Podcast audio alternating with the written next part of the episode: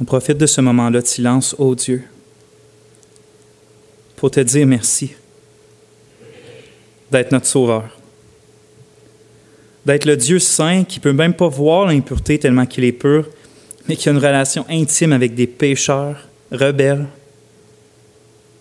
qui boivent de l'iniquité comme de l'eau. Seigneur, comment ça se fait qu'un Dieu aussi merveilleux aime des créatures comme nous?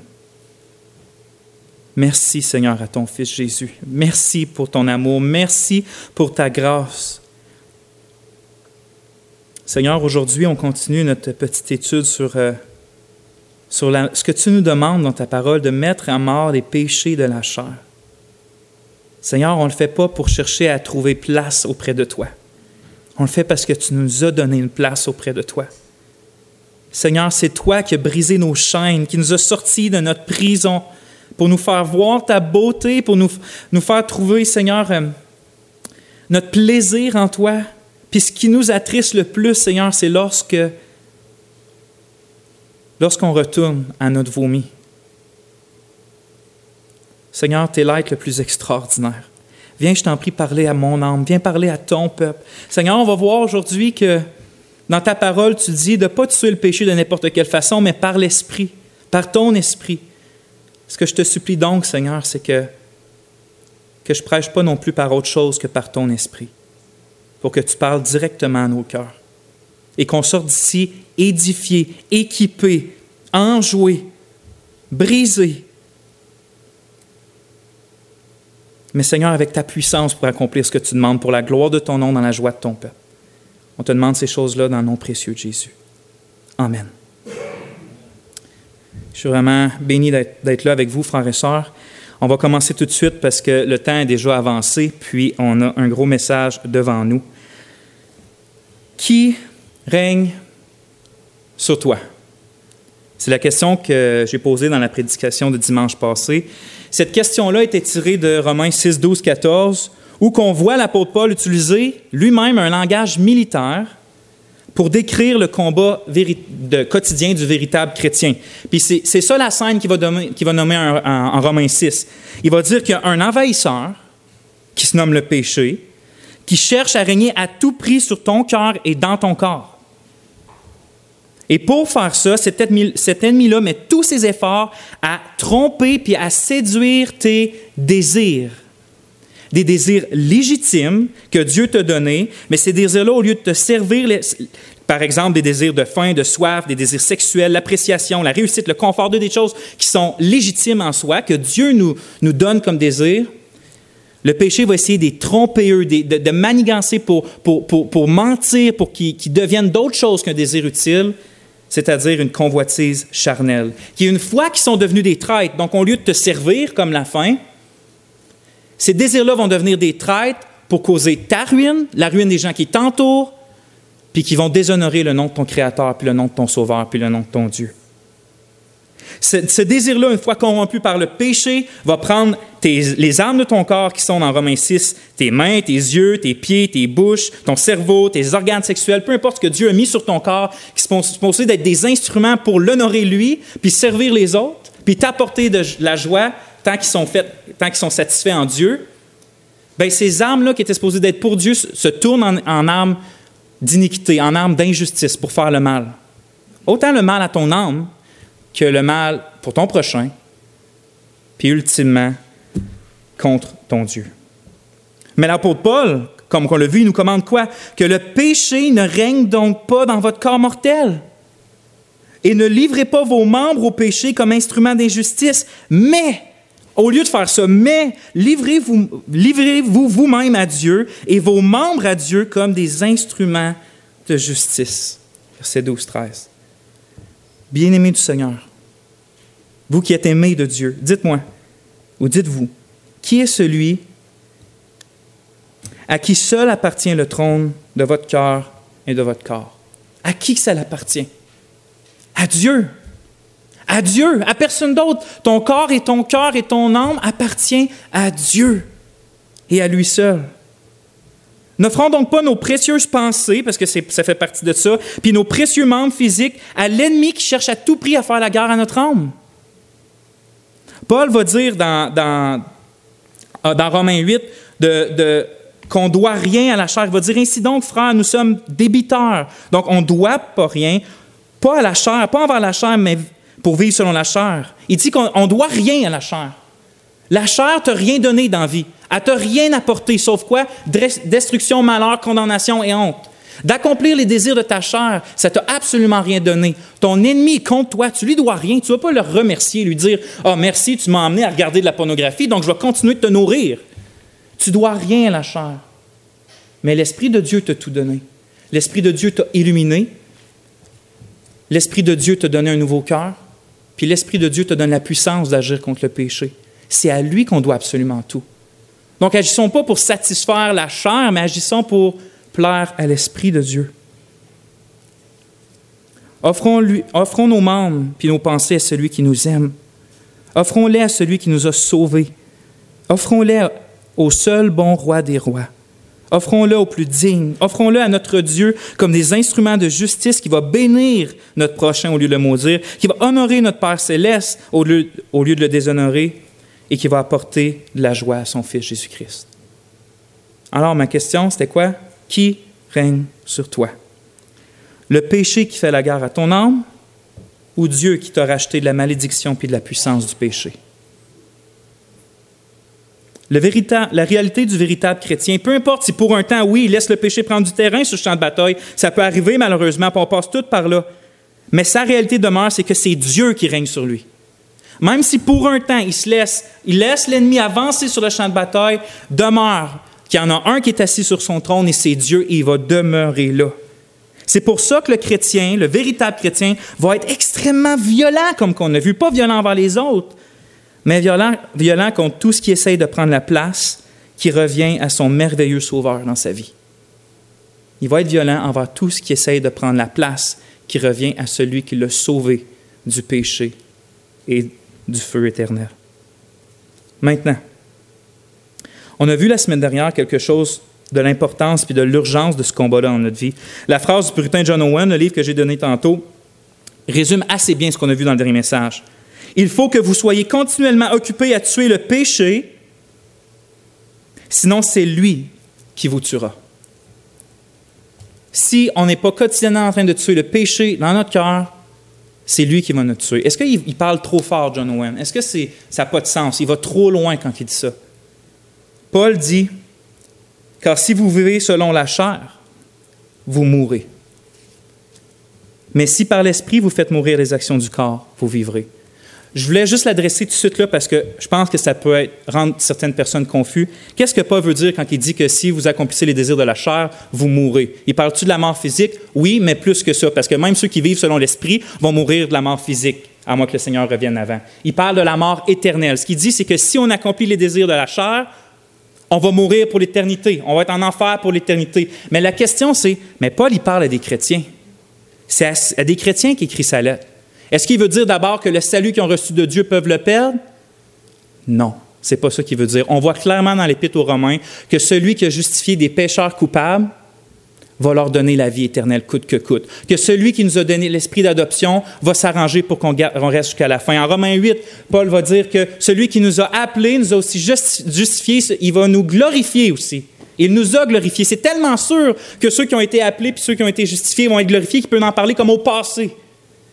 Donc oui, tous ceux qui ont été sauvés par grâce aujourd'hui sont sûrs d'être gardés pour l'éternité. Ça ne veut pas dire qu'il n'y a pas une part de responsabilité. Dieu travaille au travers de notre responsabilité, mais ils vont être gardés. Donc qu'est-ce que Paul veut dire là?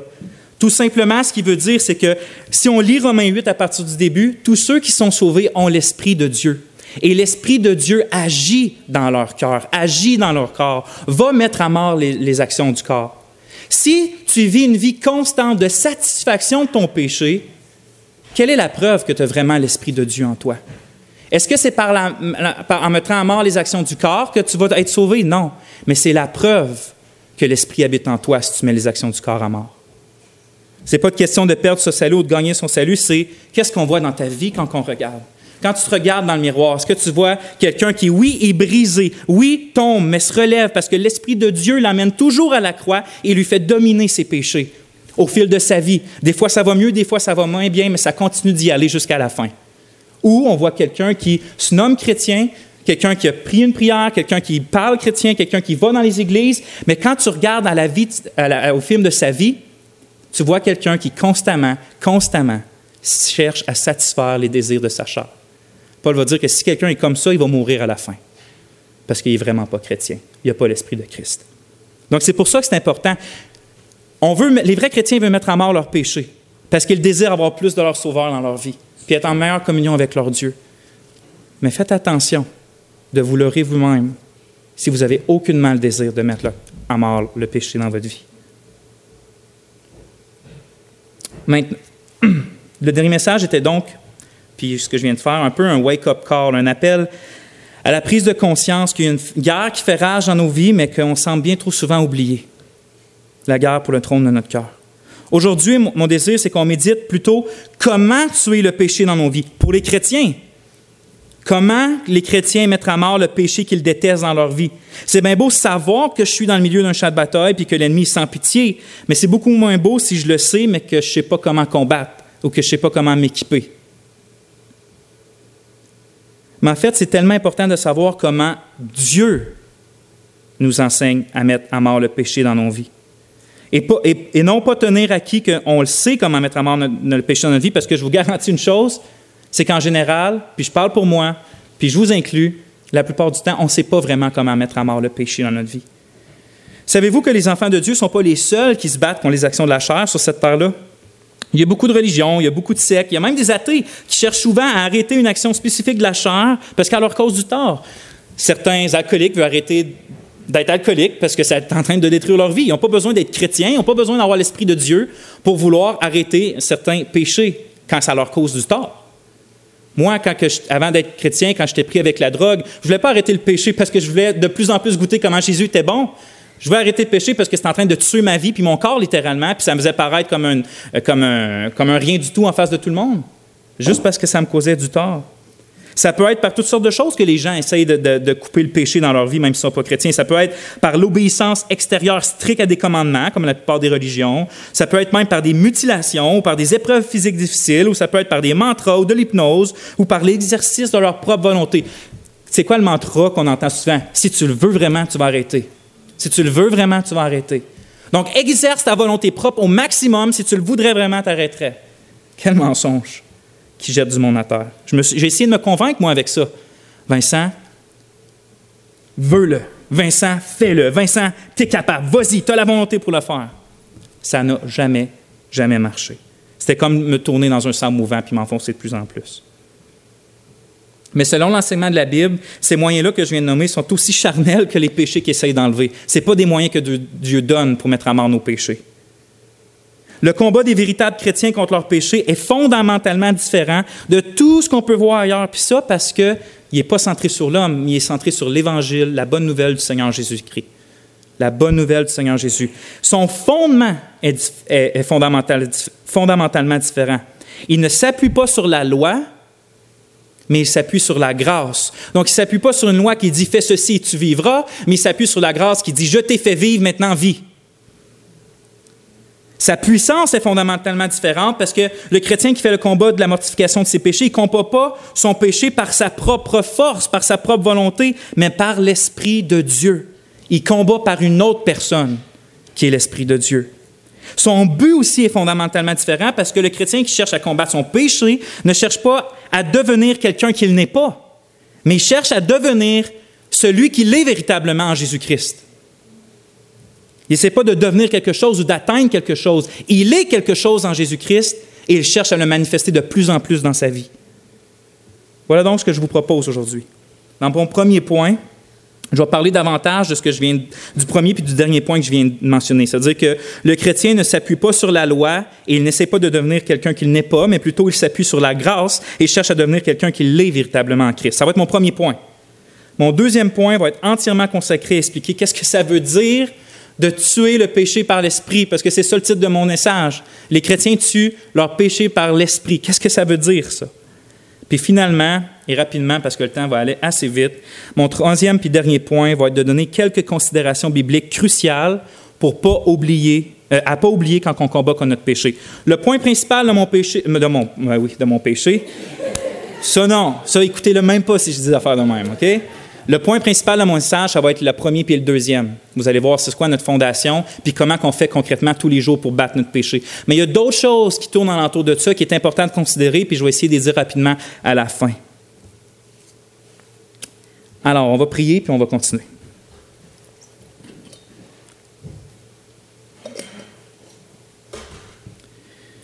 Seigneur, je te demande vraiment de parler directement à mon cœur et à nos cœurs. Je te demande vraiment de mettre la simplicité dans ma bouche, de nous humilier puis de nous relever, Seigneur. Amen. Donc, comment le chrétien peut-il se battre contre et mettre à mort le péché qui cherche à régner sur lui? La première réponse, c'est par la grâce. La première réponse à ça, c'est comment qu'un chrétien met à mort son péché? Par la grâce.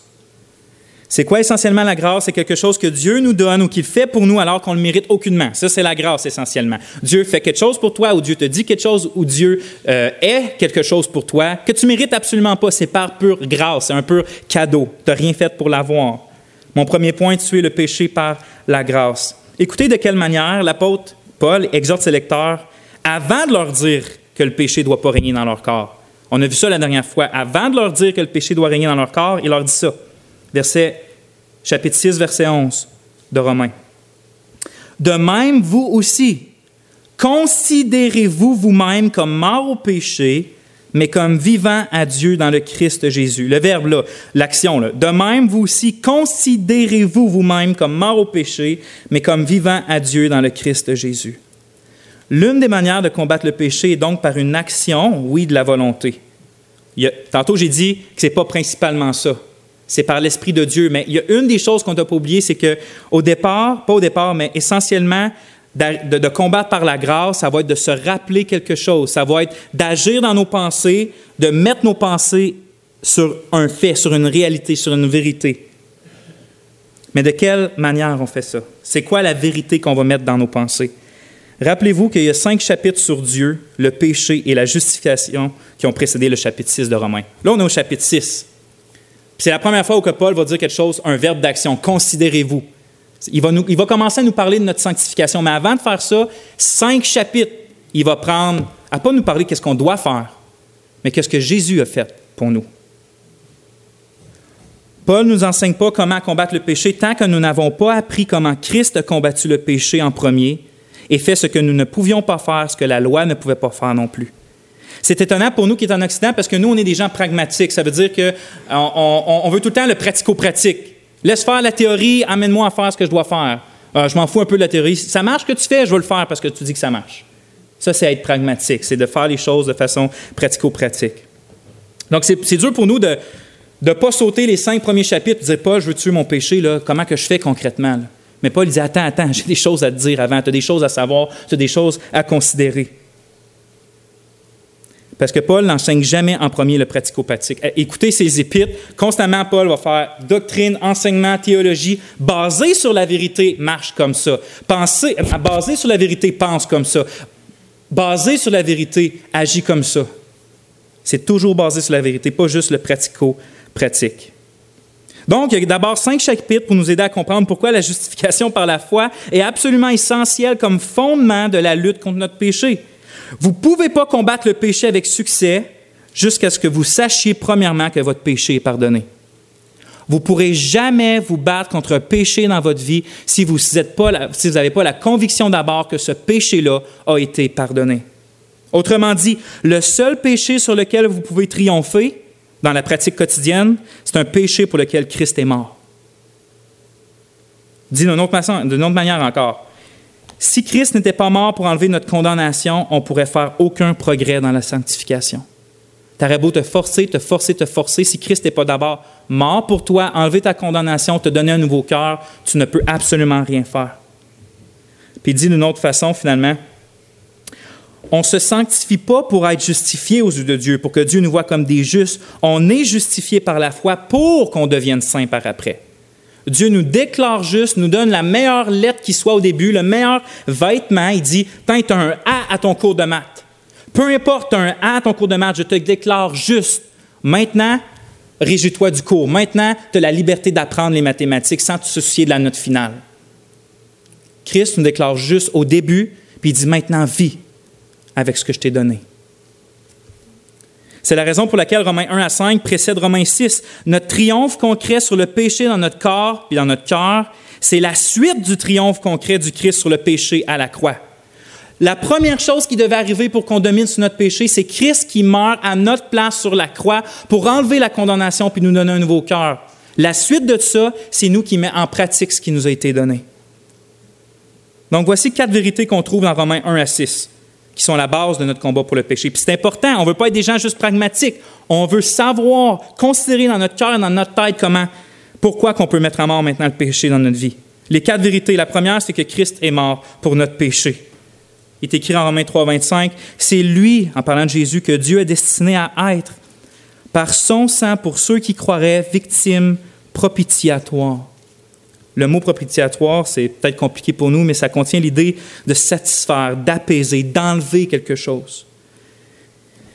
Le Christ a donc versé son sang, c'est-à-dire qu'il est mort, pour, que la colère de Dieu à cause de nos péchés soit satisfaite, soit apaisée, soit enlevée. Ou comme le dit Romains 5, 8, 9, mais Dieu prouve son amour envers nous en ce que lorsque nous étions encore des pécheurs, Christ est mort pour nous. À plus forte raison donc maintenant que nous sommes justifiés par son sang, serons-nous sauvés par lui de la colère. Tu étais éloigné de Dieu, tu haïssais Dieu, tu prenais plaisir en n'importe quoi d'autre que Dieu. Quand tu étais dans cet état-là, Dieu a donné ce qu'il y avait de plus précieux pour toi, son Fils bien-aimé. Maintenant, tu es adopté dans sa famille, tu es couvert de la justice de Christ. Comment tu peux douter qu'il va t'emmener jusqu'à la fin puis que tu vas t'épargner de sa colère? C'est ce que ce verset-là dit.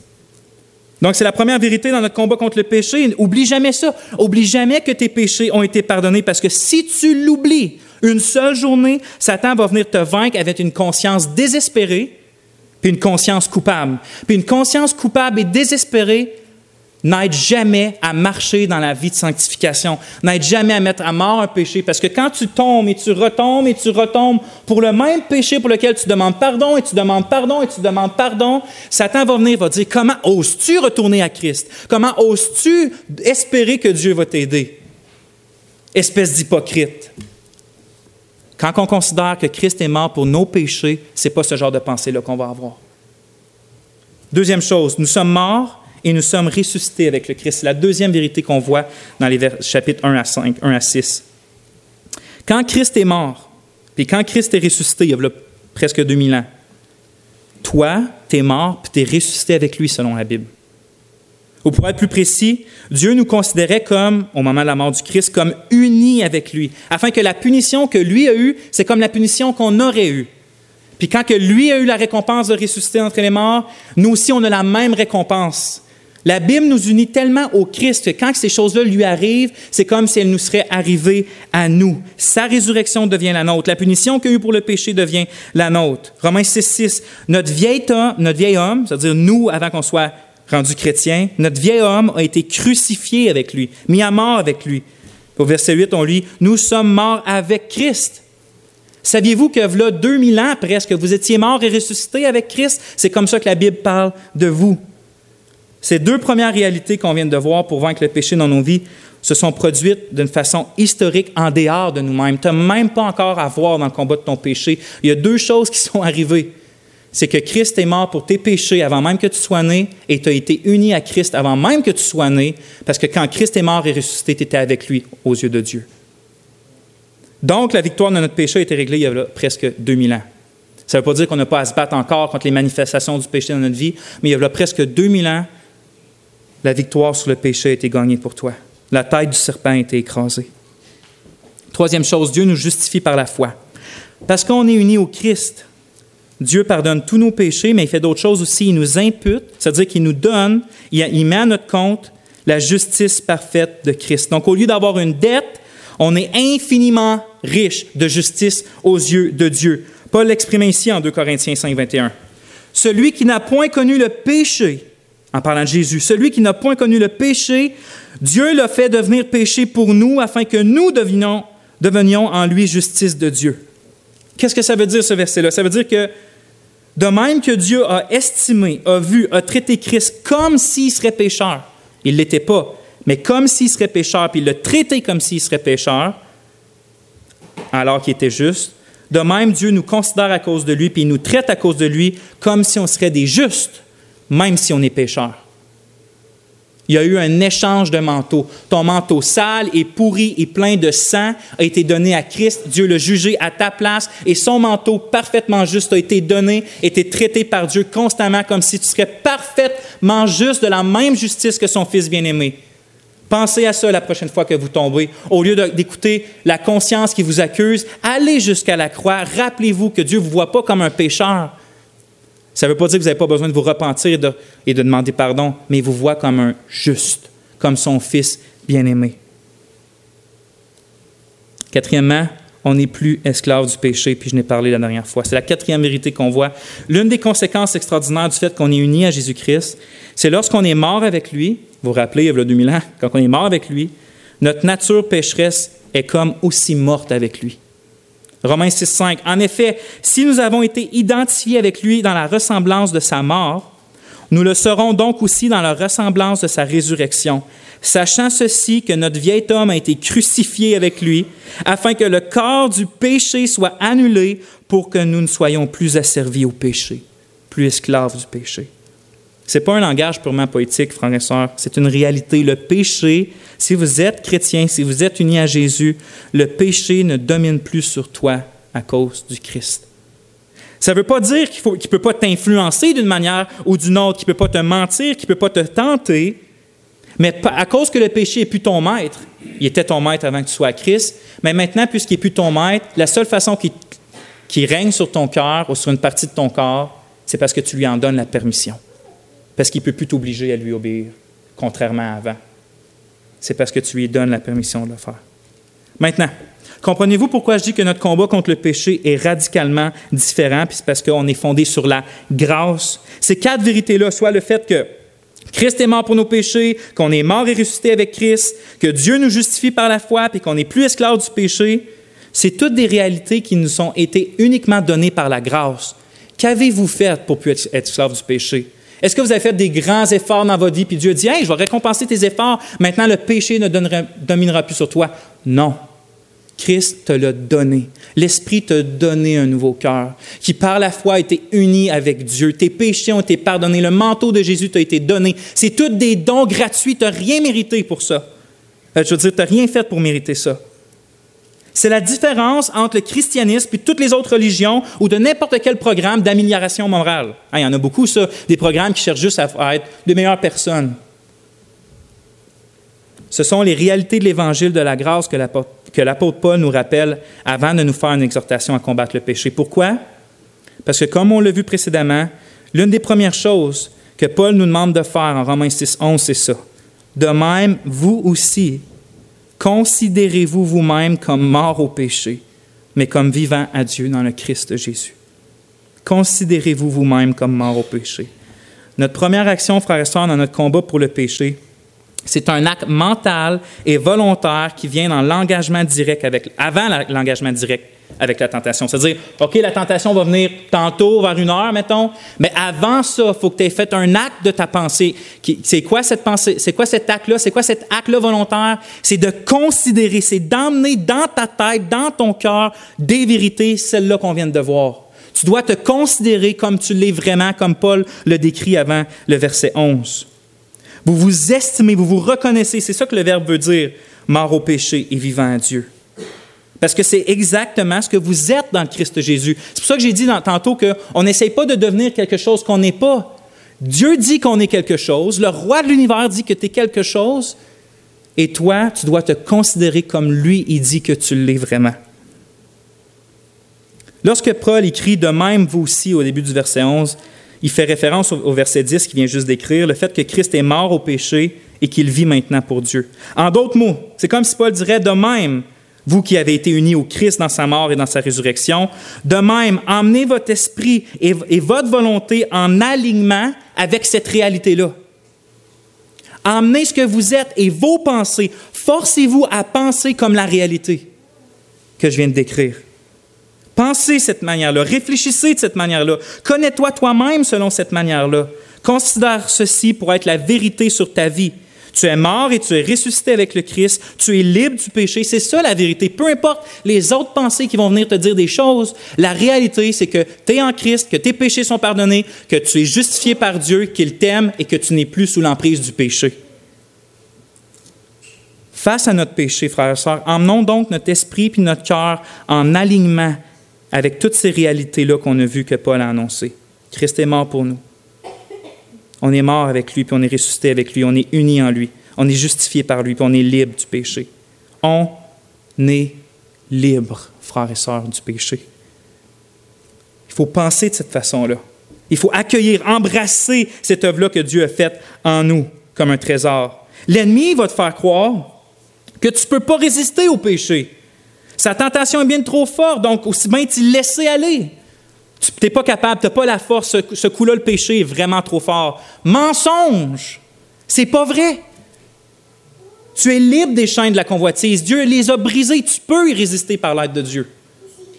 L'ennemi va te faire croire aussi que Dieu te condamne à cause de ton péché. Alors, aussi bien s'il en lancé davantage, je veux dire, OK, j'ai déjà désobéi à Dieu deux, trois fois, dix, vingt, trente fois, un, deux, trois ans. C'est sûr que je suis condamné, donc aussi bien continuer. Mensonge. Tu as été pardonné et justifié par Dieu. L'ennemi va te faire croire qu'il faut que tu fasses mieux pour être accepté de Dieu. Mensonge. Quel manteau que tu portes déjà? Le manteau du Christ. La seule façon que Dieu ne te réaccepte pas dans sa présence, c'est qu'il aime moins son Fils Jésus, parce qu'il te voit en lui. Est-ce que ça va arriver que le Père va moins aimer le Fils? Jamais. Il ne t'aimera jamais moins non plus. Voyez-vous, la Bible présente la pensée qu'on a comme un muscle qui peut être exercé. Partout, on voit que notre, notre pensée est comme un muscle. On s'entraîne pour bien des choses dans la vie. On va au gym, on gonfle nos muscles, on fait de la course, on entraîne tout, tout, tout. Mais on oublie comme notre pensée. Comme si notre pensée pourrait pas saisir quelque chose et la garder, et quand ça part, le reprendre et le regarder, puis que ça, ça deviendrait de plus en plus fort. Mais c'est exactement ce que le Seigneur Jésus et les apôtres présentent, que notre entendement, que notre pensée, c'est comme un muscle dans lequel on peut rejeter des choses, puis qu'on peut prendre des choses et les garder. Donc, il faut garder constamment dans notre pensée, pas les mensonges, pas les choses de ce monde, pas les choses qu'on trouve ailleurs, mais les réalités de l'évangile de la grâce. On les prend dans notre cœur et on les garde là. Et quand un mensonge vient, il nous les enlève, on fait non, tasse-toi, on le reprend puis on le garde là. C'est ce que je suis. Je suis libre du péché, je suis pardonné, je suis justifié. On les garde. Là, que quelqu'un pourrait dire, ouais, mais ça, c'est de l'autosuggestion. Si tu penses ça, tu n'as rien compris à ce que la Bible dit. C'est pas de l'autosuggestion. L'autosuggestion, c'est de te forcer à penser quelque chose qui n'est pas la réalité. Ah, tu es comme, es comme faible et fragile, mettons physiquement, puis tu dis non, non, je suis, je, suis, je suis fort, je suis grand, je suis gros, je vais aller des roches. Ça, c'est de l'autosuggestion. Tu beau, as beau être, te penser fort, te le répéter sans arrêt, mais tu lèveras pas plus une roche de 2000 livres, à moins que tu t'entraînes pendant vraiment longtemps. L'autosuggestion a ses limites. C'est pas ce qu'on est en train de faire. Parce qu'on n'est pas en train d'essayer de se convaincre de quelque chose qui n'est pas vrai. Le chrétien est vraiment uni à Christ. Le chrétien est vraiment pardonné. Le chrétien est vraiment justifié. Le chrétien appartient vraiment à Dieu. Le chrétien est vraiment libre du péché. C'est ça, c'est des réalités. Donc, ce que tu veux faire, c'est juste de repousser les mensonges pour croire vraiment ce qui est vrai. Ce n'est pas de l'autosuggestion. Il s'efforce seulement de devenir ce que le roi des rois et le créateur du ciel et de la terre déclare sur lui-même. Remarquez le donc au verset 12. Il dit que le péché, verset 6, chapitre 6, que le péché ne règne donc pas dans votre corps mortel pour vous faire obéir à ses convoitises. Donc, après se considérer comme nous le sommes vraiment, avant d'affronter la tentation, un acte de notre pensée, là vient le temps d'engager directement la tentation. Quand le péché attaque avec des désirs traîtres comme Judas, hein, quand il prend un de tes désirs et il le transforme en convoitise, qu'est-ce qu'il faut dire? Non.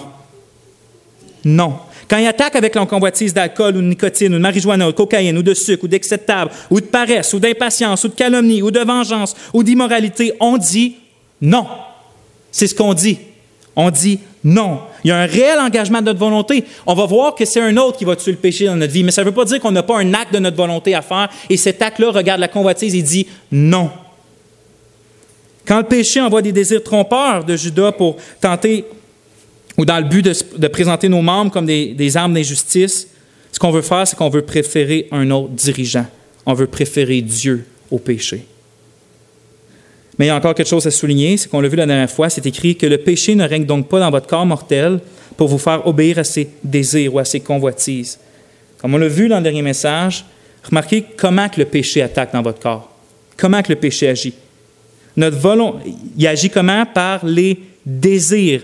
Ton corps a des désirs légitimes, comme j'ai dit au début de nos messages. Le péché cherche à les corrompre pour posséder une partie de ton corps.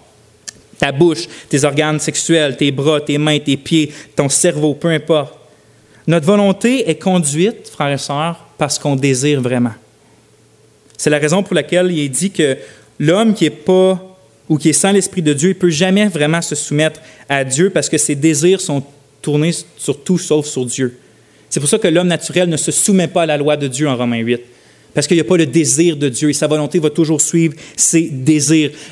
la volonté, c'est comme le bras du désir. Il va toujours suivre ce que tu désires vraiment. Mais pour nous qui avons un cœur nouveau, le péché peut quand même réussir à s'installer en nous, puis ça, il va le faire en mentant puis en trompant nos désirs. Il le fait en nous trompant par des mensonges. Il nous prenait que telle ou telle chose, même si c'est contre Dieu, même si ça va contre qui est vraiment Dieu, ça va être meilleur que Dieu. C'est comme ça que le péché va réussir à corrompre tes désirs. Il va te promettre quelque chose. Le combat contre le péché revient donc à désirer davantage Dieu que le péché. C'est là que se passe le combat. On l'a vu la dernière fois, on ne s'attaque pas aux pommes de l'arbre, on va aller aux racines. Puis la racine, c'est quoi? C'est les désirs. Où sont tes désirs? Ils sont-ils pour Dieu ou ils sont pour d'autres choses? C'est là que ce combat-là se passe au niveau des désirs. Tu vas pouvoir t'acharner comme tu veux sur la main, d'arrêter de regarder la pornographie, d'arrêter de prendre trop de nourriture de table, d'arrêter d'être paresseux, d'arrêter de dire du mal à ta femme. Tu vas pouvoir essayer d'arrêter comme tu veux. Tu vas juste essayer les choses, d'arrêter les choses extérieures. Ça ne marchera pas. Tu dois avoir un désir supérieur de vengeance, un désir supérieur d'immoralité sexuelle, un désir supérieur que ça. Et ce désir-là, il doit être en Dieu. Simple à dire, mais plus compliqué à mettre en pratique, n'est-ce pas? Comment faire pour trouver tout ce que Dieu est et fait plus désirable que les mensonges du péché? La réponse est le titre de mon message, puis là, ça nous amène à mon deuxième point, qui est tuer le péché par l'esprit. Tuer le péché par l'esprit. Romains 8, 13, on lit ça. Mais si par l'esprit vous faites mourir les actions du corps, vous vivrez. Donc, par quoi qu'on fait mourir les actions du corps? Par l'esprit. C'est la seule manière de faire mourir les actions du corps qui est dans le contexte. Les actions du corps, c'est pas juste lever ma main comme ça. C'est les actions du corps qui ont, qui ont été influencées par une convoitise, qui servent à faire de l'injustice ou de l'immoralité. C'est par l'esprit que le contexte dit, par l'esprit de Dieu dans le contexte. En d'autres mots, nous on tue les actions du corps, mais c'est pas nous qui le fait, c'est quelqu'un d'autre qui est le Saint-Esprit. Quoi? Ben, bienvenue, frères et sœurs, dans le christianisme. Mais étonnez-vous pas de, cette, façon-là que la Bible présente le combat parce que c'est rempli partout. Regardez dans Philippiens. Mettez en œuvre votre salut avec crainte et tremblement. Vous le mettez en œuvre, car la raison, c'est Dieu qui produit en vous et le vouloir et le faire selon son bon plaisir. C'est-tu toi ou c'est pas toi? C'est toi, mais c'est pas toi, c'est Dieu. 1 Corinthiens 15, 10, Paul est la même chose. Par la grâce de Dieu, je suis ce que je suis, et sa grâce envers moi n'a pas été vaine. Loin de là, j'ai travaillé plus que tous, non pas moi toutefois, mais la grâce de Dieu qui est, qui est avec moi. Paul, c'est-tu toi ou c'est pas toi? OK, c'est toi, tu dis que c'est toi plus que tous, mais tu dis que c'est pas toi, que c'est l'Esprit de Dieu, que c'est la grâce de Dieu en toi. C'est ça la vie chrétienne. Puis demandez pas moi. Demandez-moi pas vous expliquer comment ça marche. C'est comme ça que la Bible le présente. Donc, qu'est-ce que ça veut dire, le fait de tuer le péché par l'Esprit? Puis on va répondre en trois étapes, chacune avec un texte différent. La première étape, il faut que tu fixes tes pensées sur les choses de l'Esprit. Remarquez dans Romains 8, 5 à 6, comment Paul va parler de la chair et de l'esprit. C'est, les mêmes duos qu'on voit au verset 13, là, chair, esprit. C'est juste un peu plus haut, au verset 5, 6. Car ceux qui sont selon la chair ont leur pensée aux choses de la chair, mais ceux qui sont selon l'esprit aux choses de l'esprit, ou les pensées aux choses de l'esprit. Car la pensée de la chair est la mort, c'est la même chose qu'au verset 13, mais la pensée de l'esprit, vie et paix, la même chose qu'au verset 13.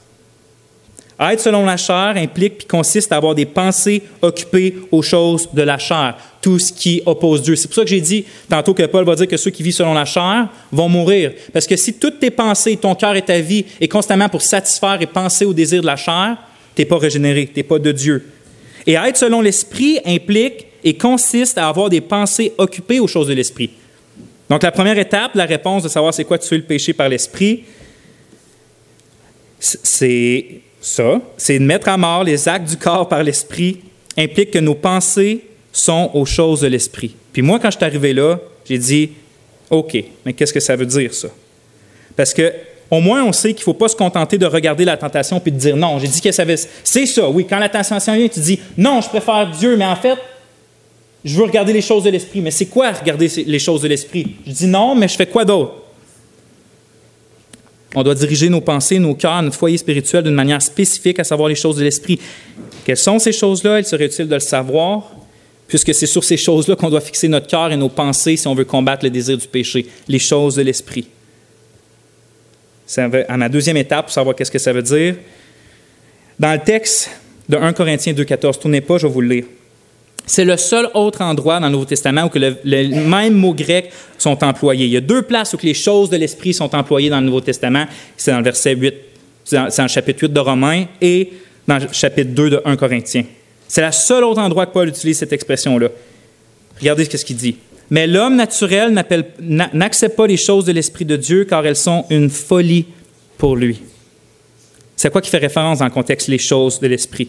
On lit, juste avant, Or, nous n'avons pas reçu l'Esprit du monde, mais l'Esprit qui vient de Dieu, afin que nous connaissions les choses que Dieu nous a données par sa grâce. Et nous en parlons non avec des discours qu'enseigne la sagesse, mais avec ceux qu'enseigne l'Esprit, employant un langage spirituel pour les choses spirituelles. Mais l'homme naturel n'accepte pas les choses de l'Esprit de Dieu, car elles sont une folie pour lui, et il ne peut les connaître parce que c'est spirituellement qu'on en juge. Ainsi, dans ce verset-là, les choses de l'Esprit sont les paroles inspirées que Dieu a données à ses, apôtres qui ont communiqué à l'Église par écrit ou par vive voix. Dans ce contexte-là, c'est ça les choses de l'Esprit dans 1 Corinthiens 2. C'est l'inspiration des Écritures au travers des apôtres. Puis souvenez-vous que c'est le seul autre endroit dans le Nouveau Testament qui est employé. Donc moi, ce que j'en déduis, voir si on va voir si ça fit avec le reste des Écritures, j'en déduis que ce que Paul dit en Romains 8, 6, que ceux qui sont selon l'Esprit fixent leurs pensées sur les choses de l'Esprit, il veut signifier que ces personnes-là fixent leurs pensées sur les paroles de Dieu et les réalités qu'ils décrivent. Pas seulement l'encre sur le papier. Il ne veut pas dire que ceux qui sont, l'esprit, qui sont selon l'Esprit fixent leurs pensées sur les choses de l'Esprit comme juste ça, c'est fixer notre cœur sur les pensées, euh, sur les choses de l'Esprit. Non, pas juste de l'encre sur du papier, mais sur les réalités qu'ils décrivent. Quand ils parlent que Christ est la personne la plus admirable, que le ciel est plus désirable que n'importe quoi d'autre sur cette terre, que Christ est ça pour toi et que tu es ça en lui, ces réalités-là qui sont décrites, décrites avec de l'encre sur du papier, il veut que notre cœur et nos pensées soient absorbés par ces choses-là, les réalités vers lesquelles la parole pointe. Ce sont les choses de l'esprit que l'homme naturel rejette, mais que la personne spirituelle au nez de l'esprit embrasse.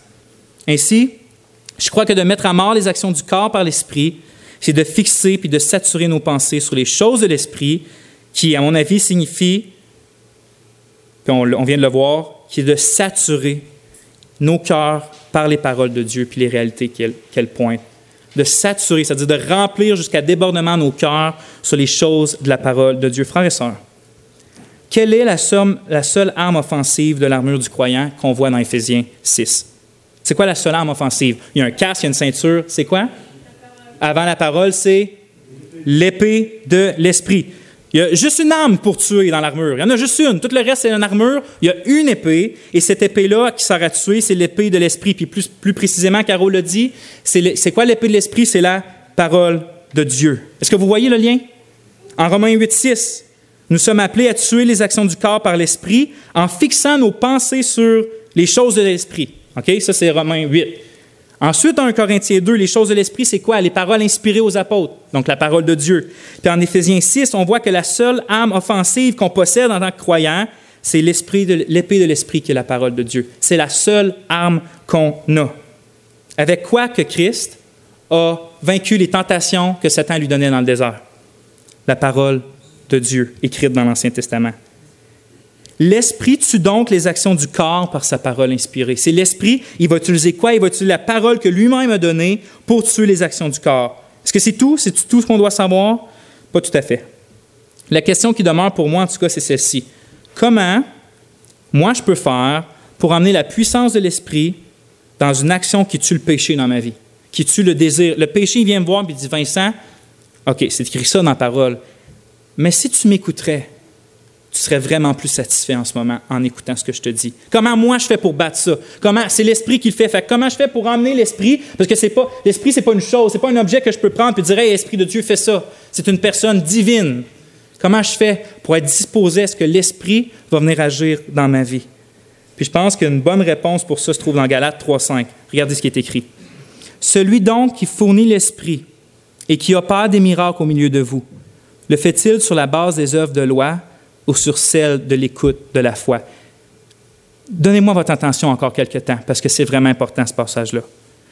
En d'autres termes, Paul demande ça. Comment l'Esprit Saint coule-t-il avec puissance miraculeuse dans une vie? Que ce soit pour faire des miracles ou que ce soit pour tuer le péché. Comment il agit vigoureusement? Il dit deux options. C'est soit par les œuvres de la loi ou soit par l'écoute de la foi ou de la foi qui écoute. Puis la réponse qu'il s'attend, c'est pas qu'on dise ah c'est par la loi. Non, il veut qu'on dise non non, l'esprit nous est donné et manifesté dans notre vie par la foi qui écoute. C'est comme ça que Dieu va faire des miracles quand on croit certaines des promesses. C'est comme ça que Dieu va tuer certains péchés quand on croit certaines de ses promesses. C'est pour ça qu'il dit pas juste que l'esprit nous est donné par la foi, mais par l'écoute de la foi. Pourquoi il dit ça comme ça? Pourquoi il fait pas juste dire par la foi? Ma réponse, c'est que, l'épée de l'Esprit, qui est la parole de Dieu, c'est la parole de Dieu qui nous est communiquée et qu'on croit. Pas juste une foi, une foi floue, mais c'est une foi dans quelque chose de concret, dans ce qu'on entend, qui est la parole de Dieu. La foi vient de ce qu'on entend, et ce qu'on entend vient de la parole du Christ. C'est-à-dire que quand la parole de Dieu, qui est l'épée de l'Esprit, t'est proposée ou que tu le mets à ton cœur ou que tu le mets à tes oreilles, et quand tu entends ça et que tu crois, l'Esprit va se déplacer avec une action puissante qui va tuer le péché dans ta vie. En d'autres mots, le fait, qu'est-ce qui te lie, toi, homme ou femme, avec la puissance du Saint-Esprit, qu'est-ce qui vous lie entre les deux? C'est la parole de Dieu qui est crue. C'est comme si la parole de Dieu, c'était une prise électrique, puis toi, tu es un objet électrique là. Puis pour aller chercher l'électricité, tu dois étendre un fil et aller te plugger dedans. Ce fil-là, c'est ta foi. Si tu veux avoir l'électricité, il faut que tu te plugues dans la parole de Dieu, que tu crois la parole de Dieu. Quand la, fiche et le fil de votre foi va dans la prise de la parole de Dieu, la puissance de l'Esprit est acheminée. Et quand elle, est acheminée dans votre vie, elle va le tuer, le péché. Je finis avec presque avec une manière de plus concrète. La manière de combattre les désirs que le péché corrompt en leur faisant des fausses promesses en toi, des promesses alléchantes pour la chair, c'est en méditant et en fixant nos pensées sur les promesses supérieures que Dieu nous donne dans le Christ Jésus qu'on trouve dans la Bible. En accueillant les promesses de Dieu dans nos cœurs, puis en y méditant jour et nuit, l'Esprit fait naître la foi en nous, puis rend les réalités de Dieu plus satisfaisantes que les réalités du péché, de tout le reste en fait. C'est cette manière-là de tuer qu'on voit partout dans la Bible. 2 Corinthiens 7, 11. Ayant donc de telles promesses, bien-aimés, purifions-nous de toute souillure de la chair et de l'esprit ayant quoi? Des promesses de Dieu. Les promesses, c'est que Dieu est ton Père et est accueilli dans sa famille. Il dit donc, à cause de ça, fuis ça. Hébreu 13, 5, ça dit, ne vous livrez pas à l'amour de l'argent, contentez-vous de ce que vous avez. Pourquoi? Car Dieu lui-même a dit, je ne te délaisserai point et je ne t'abandonnerai point. Donc, la façon qu'on tue une convoitise qui vient, il faut avoir un désir qui n'est supérieur à son au désir qu'il met en nous, parce que sinon, c'est sûr qu'on va lui obéir. La seule façon, c'est de prendre la parole de Dieu, de l'emmener, de se pluguer avec, et l'Esprit va nous donner la foi de croire dans cette promesse-là supérieure à ce que le péché va promettre.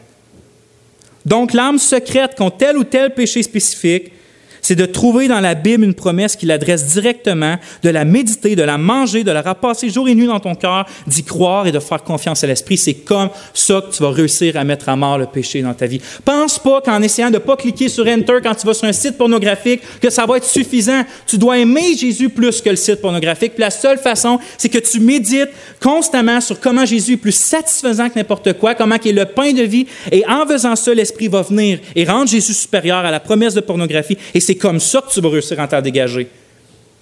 De jeter ton ordinateur, ça ne suffira pas. De passer par ailleurs que dans un magasin qui te fait tomber, ça ne marchera pas. Ça peut marcher pour un temps, mais le désir va rester là. Tu dois convertir le désir. Et c'est par la parole de Dieu. Par exemple, quelqu'un qui veut, qui veut tuer définitivement l'excès d'alcool, il va méditer des choses comme Car ton amour vaut mieux que le vin. Il va baser sur cette promesse-là. Il va prier que l'Esprit la rende vivante dans son cœur. Mon épouse, pour combattre ses peurs lors de ses accouchements, a un verset spécifique, parce qu'elle a peur des accouchements, elle craint ça. La dernière fois qu'on y était, elle a médité des mois d'avance sur ça. Ne crains rien car je suis avec toi, ne promène pas des regards inquiets car je suis ton Dieu, je te fortifie, je viens à ton secours, je te soutiens de ma droite triomphante. Voici, ils seront confondus, ils seront couverts de honte, tous ceux qui sont irrités contre toi. Ils seront réduits à rien, ils périront. Et elle va là, elle va en, elle a peur. Puis la peur, c'est un péché parce que tu ne fais pas confiance en Dieu. Elle fait pas comme. Elle n'essaie pas juste de se convaincre mentalement. Elle prend une promesse, elle la met dans son cœur, puis elle la tient là pendant des mois et des mois et des mois pour que Dieu la soutienne selon sa promesse au moment qu'il promet de le faire. Et pour les deux dernières considérations, il est déjà midi. Donc, euh, je vais m'en abstenir. On va prier et on va demander à Dieu de nous éclairer. Seigneur mon Dieu, j'ai eu l'impression que mes paroles étaient si petites pour des choses aussi grandes. Mais je sais que tu peux faire des miracles dans nos vies. Je prie, Seigneur, de te rendre plus satisfaisant à nos cœurs que tout le reste. Je prie, Seigneur, de venir vaincre le péché dans nos vies parce que on déteste agir, Seigneur, contre ce qu'on est vraiment. On t'aime par le nouveau cœur que tu nous as donné. On te désire, Seigneur. On veut te demander pardon pour toutes les fois où on prend d'autres choses. Viens vaincre les mauvais désirs en nous. Rends-toi, Seigneur, brillant en nos cœurs. On te demande pardon, mais on te fait confiance, Seigneur. Merci. Amen.